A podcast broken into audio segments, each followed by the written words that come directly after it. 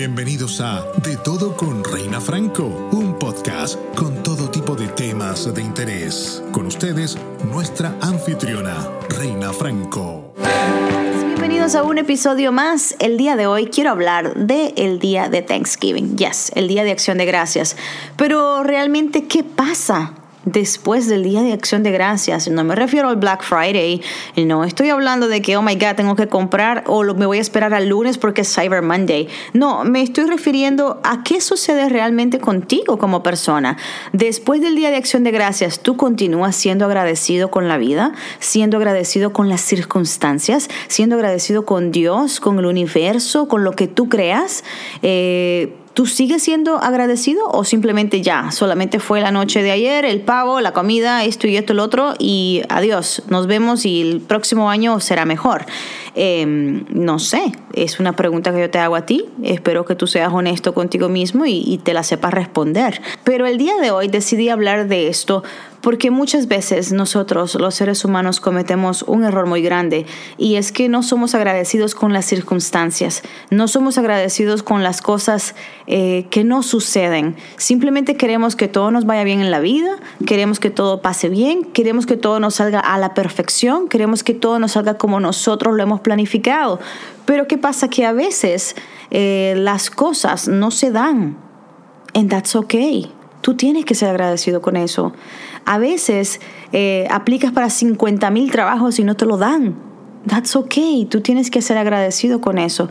En este momento hay muchas personas sin trabajo, muchas personas sin trabajo y algunas otras personas tienen trabajo, pero les han bajado el sueldo. Entonces a estas personas que les han bajado el sueldo, pues también se quejan. Pero ¿y por qué? ¿Por qué no eres agradecido que continúas con trabajo? ¿Por qué no eres agradecido ya que hay miles y miles y miles de personas que en este momento no, no tienen trabajo? Que fue un Thanksgiving... Eh, dulce amargo. Sí, fue dulce amargo porque muchas personas eh, se enfermaron, algunas se han ido debido al COVID-19, otras han podido superar eh, la pandemia pero han quedado con estragos. Entonces, señores, tenemos que ser más agradecidos. Y no solamente lo estoy diciendo porque, oh, estamos en medio de una pandemia. No, es porque yo creo que esta pandemia ha llegado para sacudir al mundo. Esta pandemia ha llegado para tocar corazones, para despertar mentes, para sentir sensaciones, para darnos cuenta que estamos vivos y que al estar vivos de por sí ya tenemos que ser agradecidos. So, esta pandemia ha venido para mejorar la situación aunque ustedes no lo crean. A mí, es mi manera de pensar. Esta pandemia ha llegado para hacernos mejores seres humanos, para hacernos mejores emprendedores, para hacernos mejores personas, para tomar mejores decisiones, si es que no las estábamos tomando, para tomar conciencia de quiénes somos, de lo que hacemos, de lo que queremos, de cuál es nuestra meta, nuestro propósito. O sea, esta pandemia ha llegado a hacer todo eso y ha sacudido muchísimos negocios, lamentablemente. Eh, muchas personas se están viendo y se siguen viendo afectadas por todo esto. Pero hay que ser agradecidos porque de todo esto tiene que salir algo muy bueno. De todo esto tiene que salir algo muy bueno. Y yo sé que va a salir algo muy bueno. ¿Por qué? Porque mira, después de la lluvia viene el arco iris. Y sí, ya lo has escuchado antes, no es primera vez que, que tú lo oyes, porque después de la tormenta sale el arco iris y eso es así hay que ser positivo porque a veces vas en un túnel muy oscuro, vas caminando sin encontrar salida, sin ver la luz y de repente ves aquella lucecita al final del túnel y eso es la salida.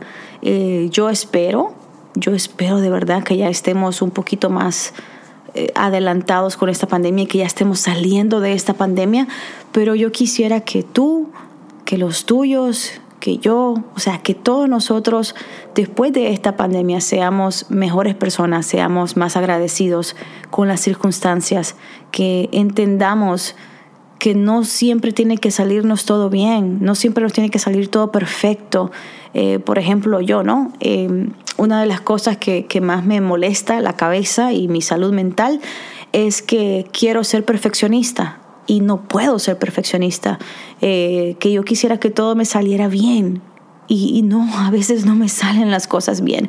Entonces tener que aceptar eso me ha costado mucho tener que aceptar que, soy un ser humano, que no me sale todo perfecto, que a veces eh, meto la pata.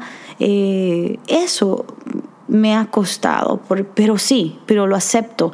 Y al mismo tiempo yo digo, wow, la verdad es que a veces cuando las cosas salen imperfectas es cuando mejor te salen. So, el día de hoy quise grabar sin cortar, sin editar y simplemente abrir el corazón y decirles que yo realmente espero, yo realmente espero que después del Día de Acción de Gracias sigan siendo agradecidos. Yo soy una mujer que he perdido la fe dos veces y no lo niego. Ya he contado esta historia, ya lo he hablado. Eh, si ustedes pues eh, son nuevos escuchando mi podcast, o a lo mejor eres un seguidor nuevo, eh, reciente, les voy a contar rapidito. La primera vez que perdí la fe fue cuando mi mamá murió. el mundo se me cayó. Se me cayó. Todo se me frizó. Todo fue como que, ¿y ahora qué hago? ¿Y ahora quién llamo? Y, y todo eso me sucedió cuando mi mamá murió. Ahí perdí la fe. He sido una mujer que he perdido la fe dos veces. No me da vergüenza decirlo, porque yo sé que allá afuera hay miles de personas que han perdido la fe más de alguna vez.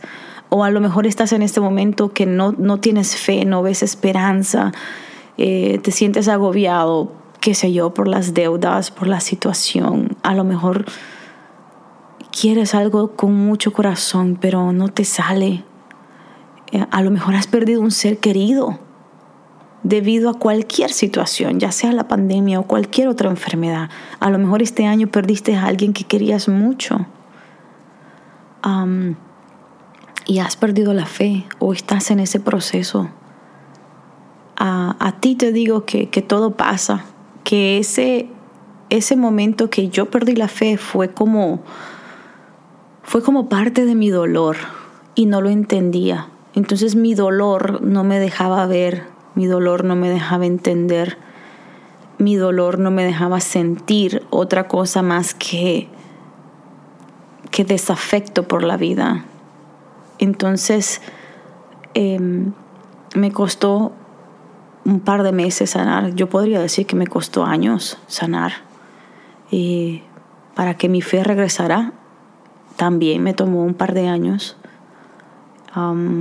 pero no quiere decir que porque no tenía fe o porque no tenía esperanza o porque en ese momento me sentía como una miércoles, no quiere decir que yo fui mala persona en ese tiempo. O sea, traté de hacer lo mejor de mí siempre y yo creo que eso también es lo que cuenta. Traté de, de ser agradecida, aunque en el fondo yo no estaba bien. En el fondo yo sentía que la vida me había quitado algo tan grande, tan grande y no entendía por qué. No entendía por qué. Y, los primeros meses agarraba mi celular y llamaba a la casa y luego colgaba. ¿Por qué? Porque era el hábito. El hábito de escuchar la voz de mi madre, el hábito de saber cómo le fue, el hábito de decirle, mamá, tienes una cita con el doctor tal día, mamá, tenemos que hacer esto, mamá, tal cosa. El hecho de decirle, mamá, usted quiere ir a comprar algo a la tienda. Todo eso, todo eso, hasta el día de hoy lo extraño. Pero todas esas cosas que nos hacen perder la fe en un momento, porque todo pasa, el dolor pasa, cuando yo luego sientes y ves hacia atrás y dices, wow, pues ahora yo entiendo, ahora yo entiendo que mi mamá ya no está sufriendo, porque estuvo sufriendo de artritis por 10 años. Ahora yo entiendo que mi mamá estuvo a punto de quedarse vegetal y quizás tener una vida postrada a una cama de un hospital. Ahora entiendo que mi mamá no iba a quedar bien. Ahora entiendo que era el momento de mi mamá. Ya le tocaba irse. Entonces, todo esto uno no lo entiende cuando lo está pasando, cuando le está sucediendo. Y cosas así hacen que tú puedas perder la fe.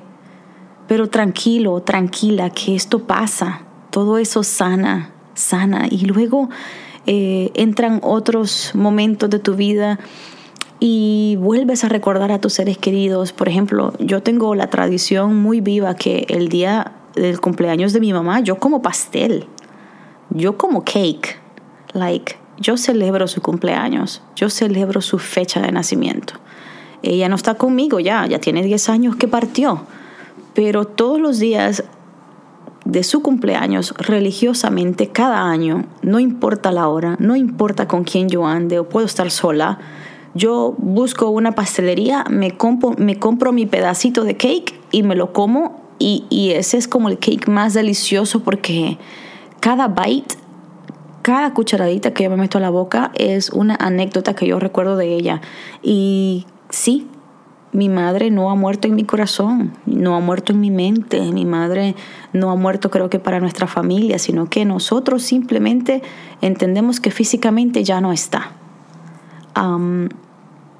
Y todas estas cosas pueden hacer que tú pierdas la fe, puede hacer que no, no, te sientes bien, puede hacer que necesites ayuda, puede hacer que te están baleando.